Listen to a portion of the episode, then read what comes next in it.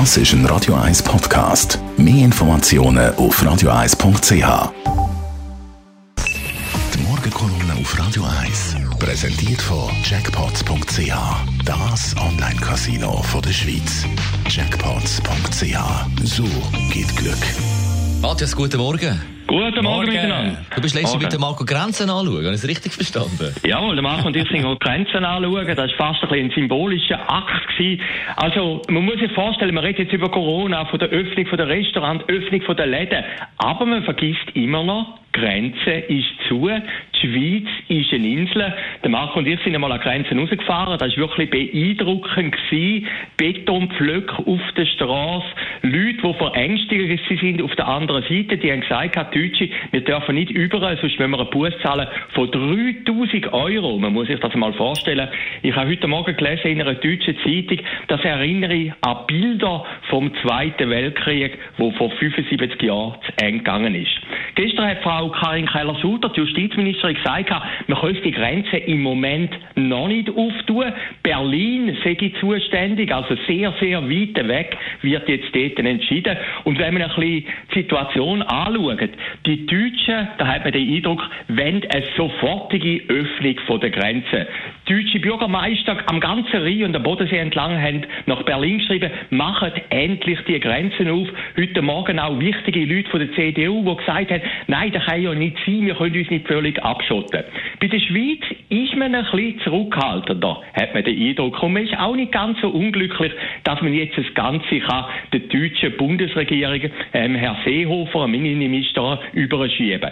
Das mag möglicherweise zwei Gründe haben. Der erste ist vielleicht ein bisschen psychologischer. Die Schweiz ist gar nicht so ungern eine Insel. Wir haben den Bundesrat Maurer gehört, der gesagt hat, macht Ferien in der Schweiz, geniessen die Schweiz. Also das Inselfeeling kommt dem Schweizer gar nicht so ungelegen.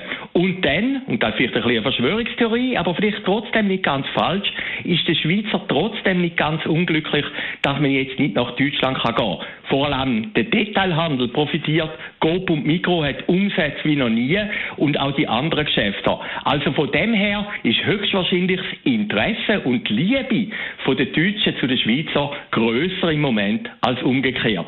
Da sieht man auch schon in der Formulierung, die Deutschen sagen, man solle sofort Grenzen auftun. Schweizer, der Nationalrat hat gestern gesagt, man solle schrittweise Grenzen auftun.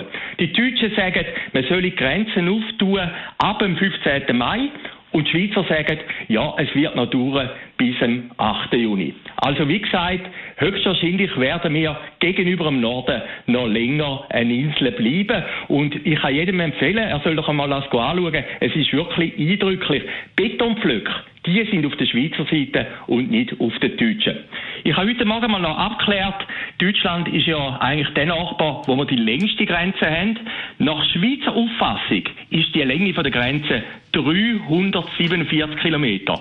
Nach deutscher Auffassung sehe ich nur 316 Kilometer. Differenz, so schreibt Wikipedia, sehe ich vor allem im Gewässer vom Bodensee, wo man nicht so recht wüsste, ob jetzt dort die Grenze ist und wo genau die Grenze durchführen. Fazit von meiner Kolumne, solange die Frage nicht geklärt ist, kann man Grenzen nicht auftun. Nein, dann wird es sehr lang dauern. Hoffen wir, dass die Grenze schneller offen ist, als die Frage geklärt ist.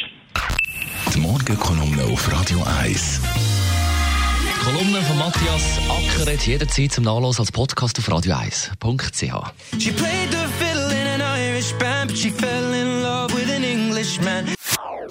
Das ist ein Radio 1 Podcast. Mehr Informationen auf radio1.ch.